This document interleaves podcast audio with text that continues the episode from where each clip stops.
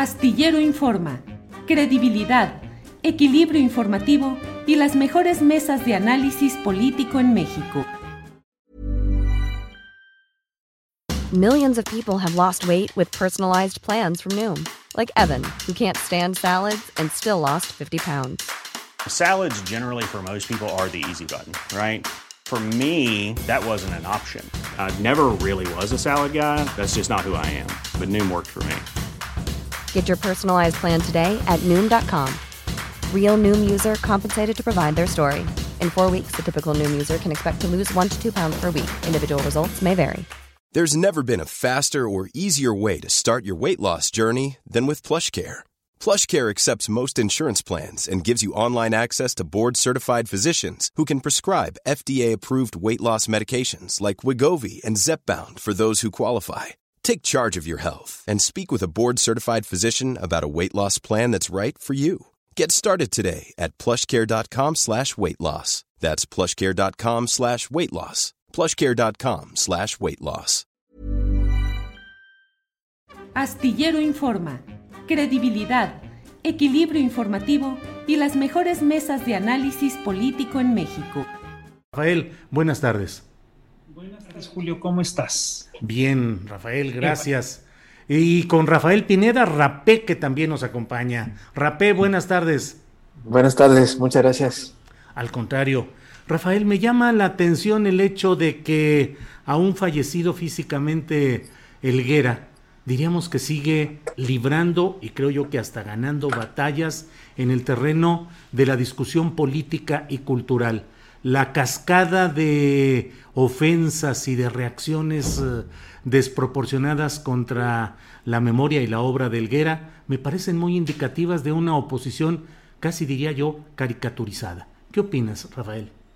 Mira, yo lo que creo es que esa es una reacción, eh, digamos, eh, perdón por lo que voy a decir, pero incluso orquestada por sectores conservadores, y es básicamente una re reacción ante una oleada de simpatía que se vio en las redes sociales tras el fallecimiento de Antonio. Es decir, lo que, lo que se vio claramente en redes sociales en las primeras horas era que Antonio era un hombre muy querido por un montón de gente y aquí te voy a confesar algo, es decir, yo creí, Antonio era un personaje muy especial, era muy inteligente, era muy, este, muy buen analista, era muy culto, era muy preparado, pero era muy ácido y era muy duro.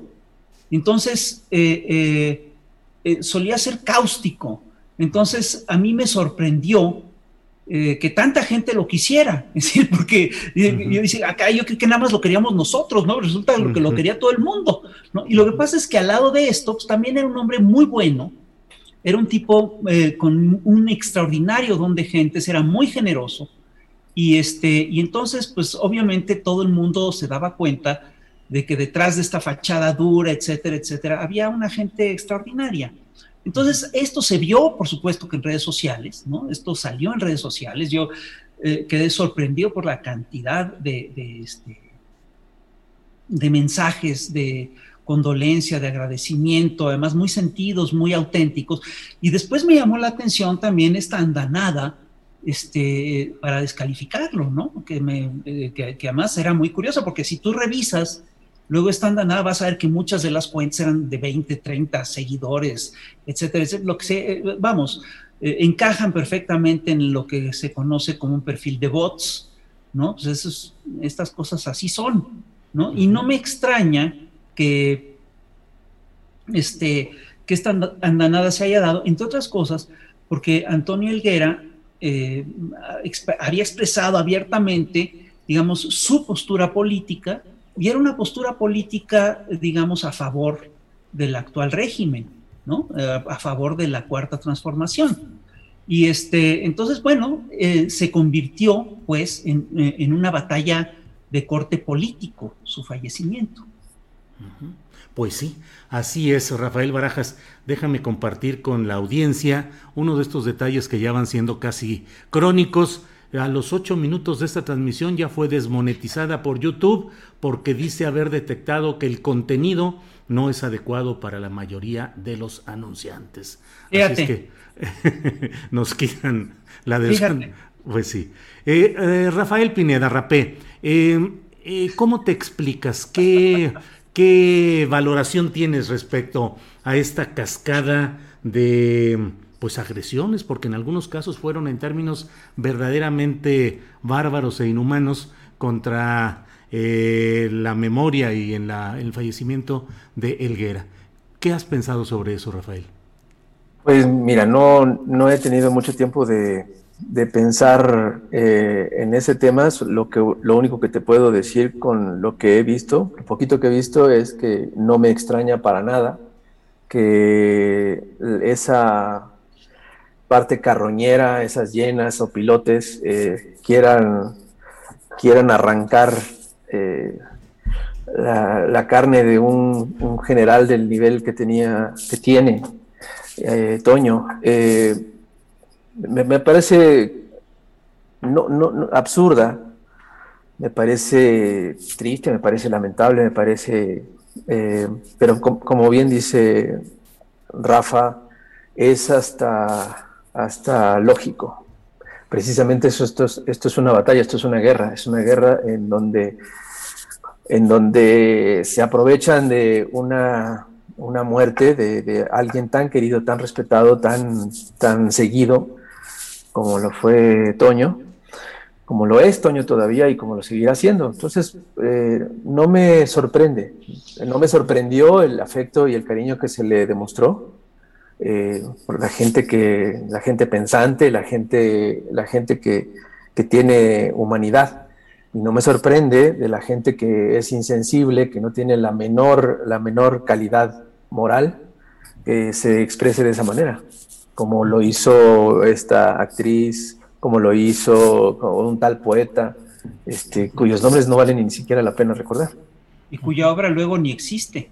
Exactamente. quiero señalar una cosa, fíjate, eh, hay, hay, una cosa que la derecha no ve en todos estos procesos, que es que al final de cuentas esta campaña contra Antonio Elguera fue un último homenaje que le hicieron a él.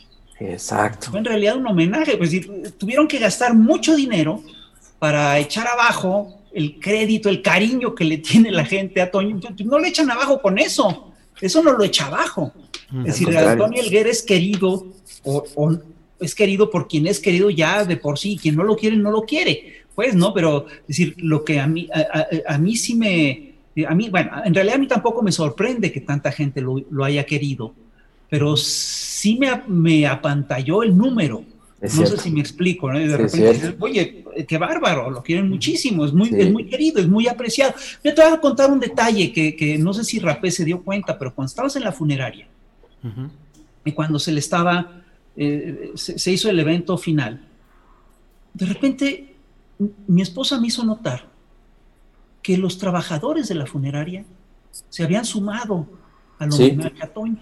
sí, sí, de manera espontánea. Y yo pensé, dije, bueno, capaz que es una consigna de la empresa. Y no. no. Luego se me acercó uno de los trabajadores y me dijo, no sabe cómo queríamos al señor Elguera.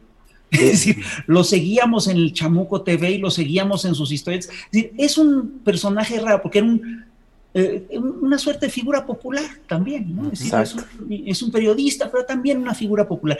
mira, hay, una cosa que hay que, que me gustaría señalar y que es importante. Eh, si estamos contra lo que dicen, contra lo que dice lo que él llamaba el ballet folclórico de la derecha, que es una expresión que le retomó además a Carlos Monsiváis, ante una guerra de opinión, ante una guerra de medios. Esto es un hecho, eso, eso está echado a andar. Y es una guerra, además, en la cual juegan un papel importante pues, la radio, la televisión, los rotativos, etcétera, etcétera, etcétera, pero también las redes sociales. Y, hay, digamos, eh, estrategias para avasallar en redes sociales. Las granjas de bots son eso. Mira, esto que te acaban de hacer es fantástico. Esto que te dicen, está desmonetizado su programa. Perdón, eso es una nueva forma de censura. No me digan que no. Pues es, decir, que, dime si no está hecho eso para desincentivar en relación a los temas. ¿Por qué el homenaje a un caricaturista puede afectar a cierta gente, a ciertos anunciantes? A mí explícame por qué. Es, verdaderamente grotesco. Es decir, es, un despropósito. Y solo se explica porque en Twitter también hay un control político. Es decir, eso es lo único que te, puede explicar este tipo de acciones. Y fíjate, eh, quiero profundizar en esto. El, viernes, que fue por la mañana, entrevistamos a Hugo López Gatel en Chamuco TV. Y esa noche falleció Elguera. Esa noche falleció Elguera. Entonces pasamos un programa con Hugo López Gatel el domingo. Y en ese programa Hugo López Gatel habla de la infodemia. Hablamos con él sobre la infodemia y hablamos de cómo este, efectivamente en América Latina se han utilizado estas campañas de odio para, este, digamos, para desacreditar, sobre todo a los gobiernos progresistas. Esto no es nuevo, esto se ha hecho antes en Argentina, en Ecuador, en Bolivia, etcétera, etcétera, etcétera. Y si tú revisas lo que dice Hugo López Gatela ahí, es, muy, claro, él dice que hay siete grandes empresas que, eh, eh, que son intermediarias de medicina, que venden medicinas al gobierno, ni siquiera son las farmacéuticas, son empresas intermediarias. Y que estas intermediarias llegaron a concentrar un porcentaje altísimo de la venta de fármacos al Estado, y eso significaba contratos multi, multimillonarios. Y él dice que cada que se acercan estas contrataciones hay campañas contra la Secretaría de Salud. Y yo creo que es muy fácil revisar si existen estas siete empresas quiénes son los políticos que están vinculados a estas empresas, porque Gatel dijo que eran políticos los que estaban vinculados a estas empresas. Y él habla también, dio, un ejemplo, dice, por ejemplo, la campaña de los niños con cáncer. Es toda una narrativa, está muy estructurada, está muy hecha, tal, tal. Y dice, eh, son siempre 20 personas, es el mismo grupo, tal, tal. Y hoy, hoy hay una campaña en redes sociales contra López Gatel, bueno, contra nosotros de refilón, lo cual me divierte. hay una campaña en redes sociales contra López Gatel sobre el tema. Y perdón, aquí el tema de fondo debe ser muy sencillo. Vamos a averiguar quién dice la verdad y quién, y quién no la dice. si, yo sí creo, si, tenemos que ver si efectivamente hay siete empresas que concentran las medicinas, si esas empresas, eh, quién está detrás de esas empresas, qué, qué son capaces de hacer, si existen las campañas de descrédito eh, eh, eh, en, en, América Latina, si estas campañas se aplican o no. Yo creo que sí, todo esto es cierto. Y vamos a ver, y yo sí creo que hay que revisar este, caso. Entonces, simplemente hay que hacer estos análisis. Tú eres periodista y tú sabes que lo que se tiene que hacer en todos estos casos es irse al fondo. Es ir a revisar los datos. Muy bien, gracias Rafael. Rapé, Rafael Pineda, dentro de todo lo que hemos visto en estas horas después del fallecimiento de Elguera, eh, creo que eh, queda en evidencia, queda demostrado que la caricatura es una forma de educación política. Yo puse una etiqueta en Twitter que decía Elguera, artista y educador, porque creo que desde el maestro Rius hasta ustedes y otros eh, moneros y caricaturistas que hacen editoriales gráficos, a mí me parece, y lo he dicho, todo lo que los columnistas como un servilleta nos echamos en dos mil palabras y hacemos quién sabe cuántas vueltas en la, en la escritura, un buen trazo, una buena idea, con humor, puede decirlo eso de una manera impactante. ¿Te parece que eso es parte del enojo que hay contra este tipo de caricatura, el hecho de que educa, que forma políticamente? Pues a mí me parece hasta, hasta lógico que la gente que no entiende nada, que no piensa, que le da flojera leer, que le da flojera pensar, eh, se encuentre con que en una imagen dice todo eh, lo que detesta, ¿no? Y lo que detesta es la realidad. Y como bien decía Toño, o sea, la caricatura nace cuando se da ese choque entre el discurso político y la realidad. Y cuando se demuestra en un dibujo eh, esa, esa, esa, misma, esa combinación, ese, ese, choque, esa contradicción, eso, esa absurdez, pues es lo que puede que le caiga muy mal a mucha gente. la caricatura viene a consistir en una muy buena masticada de la realidad y, la terminamos escupiendo con, esa tinta. O sea, es en muy buena medida la, síntesis de toda una situación, como tú bien lo dices, o sea, una columna, un artículo puede, puede dedicarse horas, eh, digo, cuartillas enteras, y aquí pues la, la, chinga, el oficio consiste en hacerlo en un dibujo, a veces sin, un, sin una sola palabra, a veces nada más contraponiendo este, todo, todo lo, todos los símbolos y todo lo que implica lo que se quiere decir. Entonces, por eso creo que puede hacerle enojar a mucha gente. Los, los caricaturistas, como bien decía este Monsiváis, no, no, no informan, forman, forman un, punto de vista, forman la opinión, la trabajan. Y eso es lo que viene a, a ser muy, eh, muy bienvenido por mucha gente. Hay mucha gente que lo primero que hace al abrir un periódico es buscar los cartones, lo que, lo que hace primero al abrir una revista es exactamente lo mismo y, porque, porque te da, te da, te da esa, esa, esa cucharada en la que te alimenta completamente. Es una cucharada de realidad que te alimenta a, primera vista. Gracias, Rapé. Em, Rafael Barajas, Fisgón, eh, uno de los argumentos que más se han usado en la enorme cantidad de tweets que pusieron entre ayer y hoy ha sido eh, la referencia de que dicen, ¿por qué eh, homenajear o condolerse de una muerte y hacerlo de una manera con un tuit del propio presidente de la República, con homenajes oficiales, cuando hay montones de muertos por la inseguridad pública, por la pandemia, eh, por la falta de medicamentos para los niños? ¿Qué contestas a esto, Rafael? Mira, yo te voy a decir, a ver, lo que tenemos que ver primero, y tú, tú que eres periodista lo sabes, es que tanta verdad... Periodista? Sí, claro. Ah. Por eso estamos hablando entre colegas.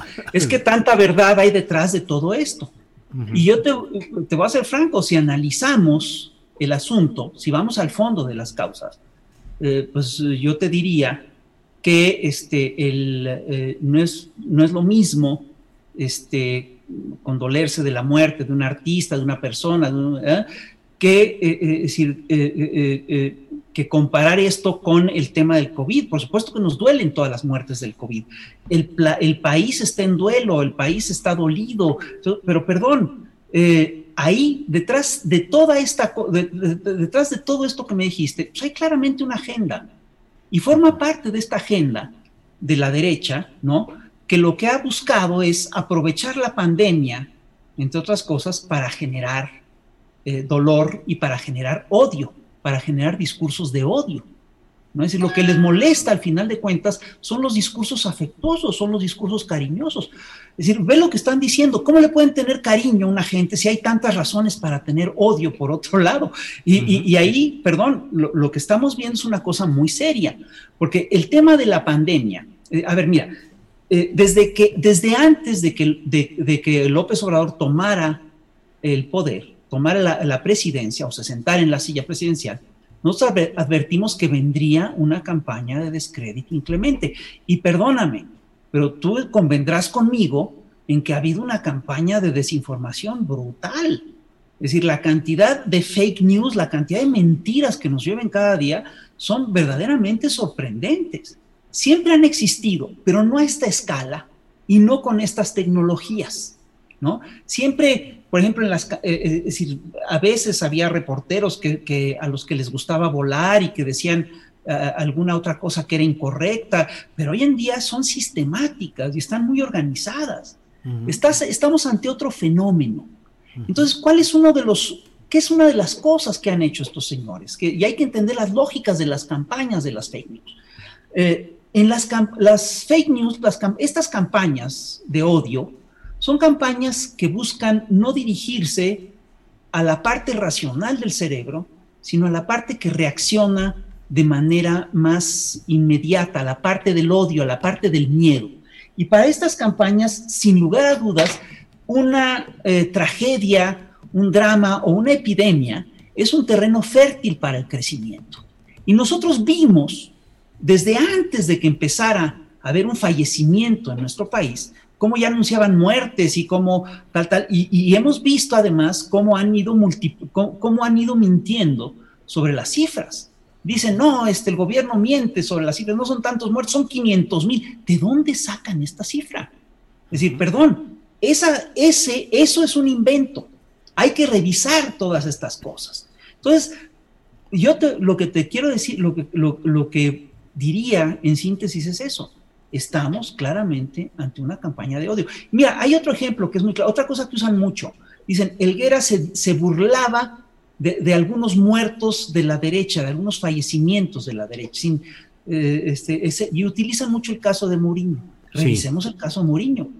Hay caricaturas, efectivamente, Elguera y yo y varios compañeros hicimos caricaturas sobre el caso de, de Mourinho, pero fíjate bien, en aquel entonces no nos burlábamos de la muerte de Mourinho, nos burlamos de otra cosa, del hecho de que estábamos ante un gobierno que tenía vínculos presumiblemente con el narcotráfico, cosa que se vino a demostrar.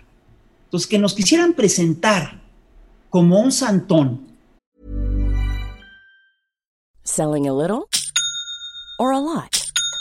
Shopify helps you do your thing however you cha-ching. Shopify is the global commerce platform that helps you sell at every stage of your business. From the launch your online shop stage to the first real life store stage, all the way to the did we just hit a million orders stage.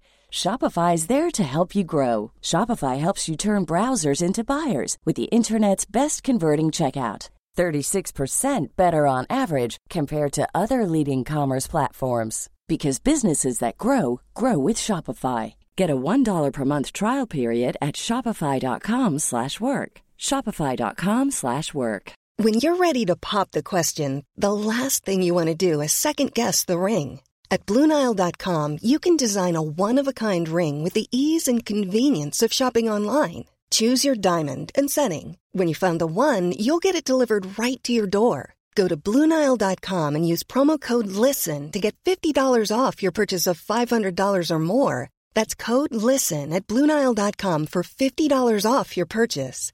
Bluenile.com code LISTEN. O, eh, como gente inmaculada, a gente que. Eh, a, a, gente que podía tener estos vínculos con el, tráfico, con el narcotráfico, perdón, era un acto de hipocresía. Y eso es lo que estábamos denunciando.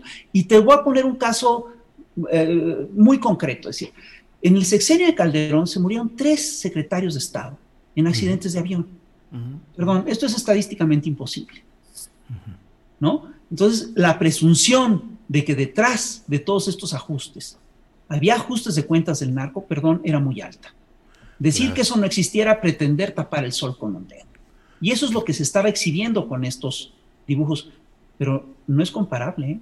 Claro, la muerte del propio Juan Camilo Muriño fue llevada a nivel de un insólito homenaje oficial en el campo Marte con representantes, con un presidium soviético de todos los poderes y toda la representación nacional para un personaje, Juan Camilo Muriño, que tuvo una participación en los negocios, en los contratos de corrupción relacionados con Petróleos de México y que era el, uh, la mano política ejecutiva del gobierno funerario de Felipe Calderón. Así es que la crítica, yo también lo he dicho, a él, a Muriño, aún después de su muerte, es una crítica que se funda en los hechos de su vida pública. no nos metimos con su vida privada ni con asuntos particulares, sino él como representante de un poder que se criticaba.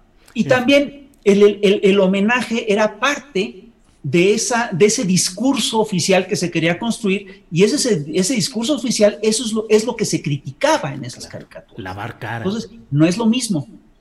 Perdón, es decir, si tú revisas, al fin, en el fondo lo que importa es la esencia de la crítica.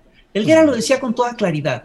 Es decir, eh, nosotros criticábamos al PRI y al PAN, básicamente porque hacían política de contención salarial por el ecocidio y todo eso. Bueno, y, si, y cuando no, y cuando se cambia esas políticas, ¿vas a criticar igual? Es decir, Marx lo decía con toda claridad, un principio de injusticia es aplicar las mismas críticas a gente desigual. Las leyes, que son, es decir, decir eh, las, leyes establecen con frecuencia principios de desigualdad. Prohibirle dormir bajo los puentes a un mendigo y al señor Rothschild, pues no es lo mismo. El señor Rothschild, si quiere dormir bajo los puentes, será por, digamos, por un capricho. El mendigo tiene que dormir bajo los puentes.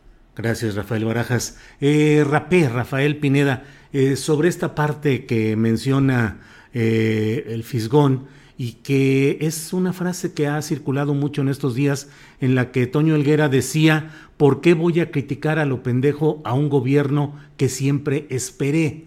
¿Qué opinas de esa frase y cuál debe ser la dosificación y el ejercicio de la crítica ante un poder que te es cívicamente cercano, pero qué tanto debes mantener la crítica y en qué grados y de qué manera?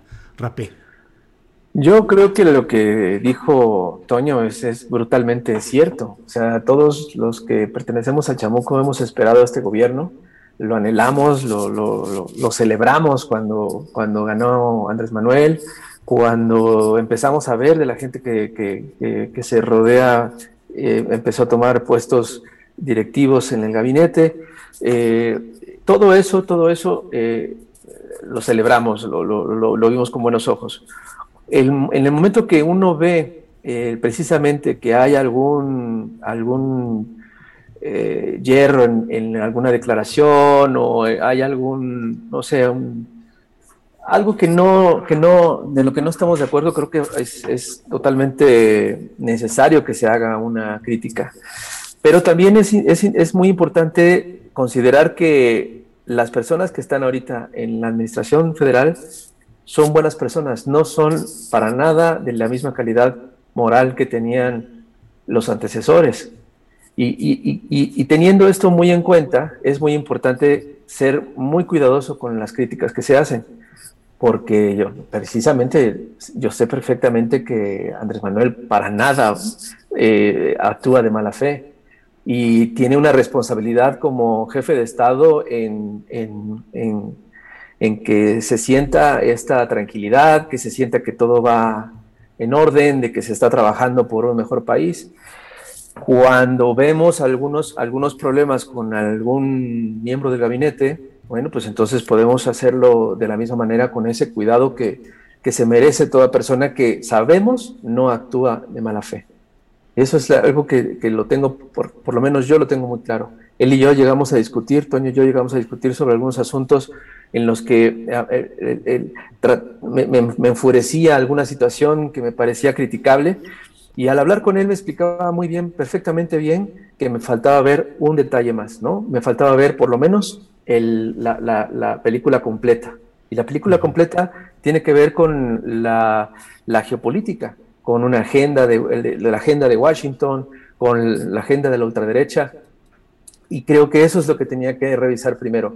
Antes de unirme a la, al ballet folclórico de la derecha, tenía que tratar de entender algo más, antes de eh, hacer un dibujo, antes de, escribir algún tuit a, lo, a lo buey, sino creo que sí es importante revisar con mucho cuidado qué es lo que está pasando y, de qué se trata eh, la película completa, porque luego uno por no ver las cosas, porque eh, porque eh, exactamente es, torpe, puede caer en esos errores. Entonces sí, es, hay que tener mucho cuidado. Es muy difícil en este momento eh, hacer una crítica a, lo, buey. hay, que, hay que estar lo mejor informado posible para no cometer esos errores y no caer en, en, el lugar común y no hacer una crítica a lo pendejo. Gracias, Rafael Pineda Rapé. Rafael Barajas, el Fisgón. Rafael, mm, entre las críticas que se hacen, dicen, los moneros de izquierda se convirtieron en paleros de este régimen o de este gobierno.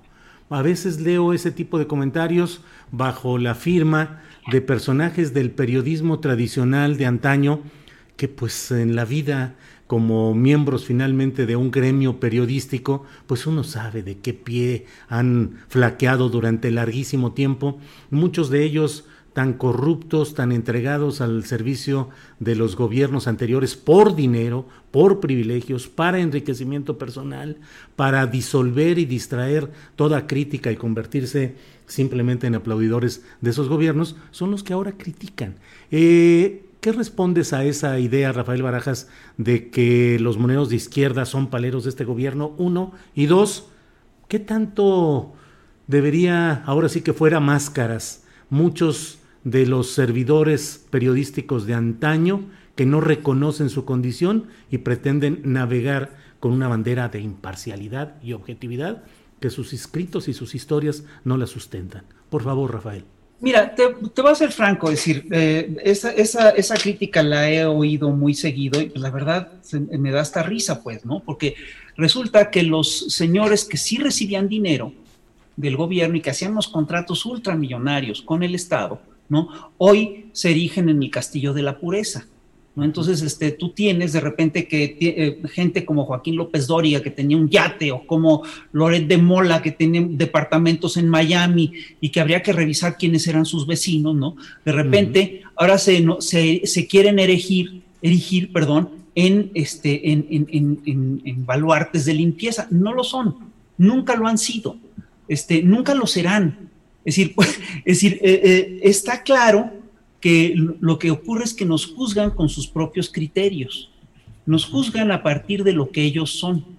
Y, este, y, todas esas críticas son en realidad un reflejo de lo que ellos saben que son. Es decir, nosotros nos regimos por otras lógicas. Yo estoy convencido. Ah, ah bueno, y hay algo que, que hay que agregar.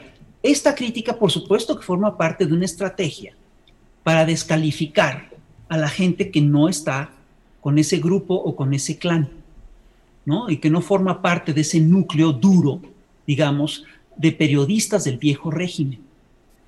Eh, y yo creo, además, eh, por otro lado, yo te voy a decir, yo creo que nosotros nos seguimos rigiendo con exactamente los mismos principios. Yo creo que básicamente lo que tenemos que hacer es que buscar la verdad y buscar una verdad profunda.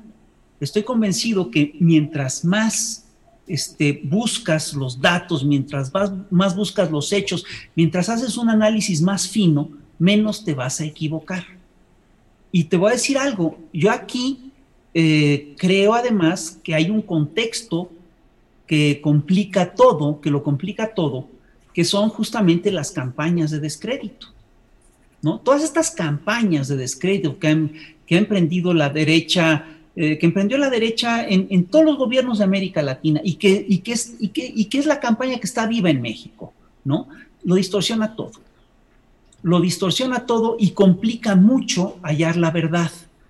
Entonces, yo sí estoy en la lógica de que en cuanto encuentras un dato duro, una verdad, te, ciñes a ello. Entre otras cosas, lo que es una, a ver, una de las cosas que tendríamos que hacer urgentemente en el gremio es limpiar eh, a las redes y limpiar a los periódicos de mentiras. Es increíble la cantidad de porquería que nos, nos echan a cada rato. ¿no? Es decir, la verdad sí es, e, eso por supuesto que lo complica todo. Y hay una cosa además que yo quiero señalar, nos dicen una y otra vez, no, es que es una cosa de paranoicos, decir que, hay que, que existen campañas de golpe blando y todo eso. Perdón, pero no. Es decir, eso es una realidad absolutamente comprobable. Así se, así se han comportado con todos los gobiernos progresistas de América Latina. Dime tú por qué no se habrían de comportar así con este. Entonces, eh, me, eh, yo estoy convencido en todos los momentos de que lo único que nos puede salvar es precisamente tener una actitud ética. Y así como era ético criticar a los gobiernos que contenían salarios, que provocaban ecocidios, todo eso, es ético defender a los gobiernos que no hacen eso. Bien, Rafael Barajas, gracias. Eh, Rafael Pineda Rapé, estamos ya en la parte final de esta eh, mesa especial que hemos hecho para hablar sobre eh, nuestro compañero Toño Elguera y sobre todo este contexto que se ha dado de discusión, de polémica. pero ¿Qué sigue? ¿Qué sigue, Rapé? ¿Qué es lo que debe seguir? Nos encaminamos en México a un acrecentamiento, como bien lo dice el Fisgón, de estos escenarios de noticias falsas, de campañas de odio, de desacreditación y de un choque enorme provocado sobre todo en las redes sociales.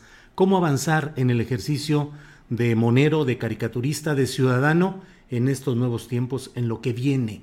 Por favor, Rapé.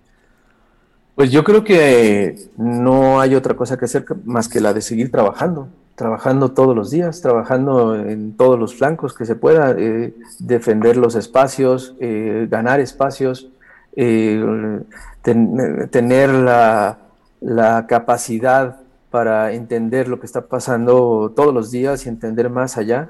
Es, es, indispensable que los, los, moneros que están empezando, las moneras que están empezando también le entren al quite, que se, se, se, especialicen, que, que, que, crezca el número de, de, caricaturistas, porque creo que es un oficio que viene a, a cumplir con una función tremenda.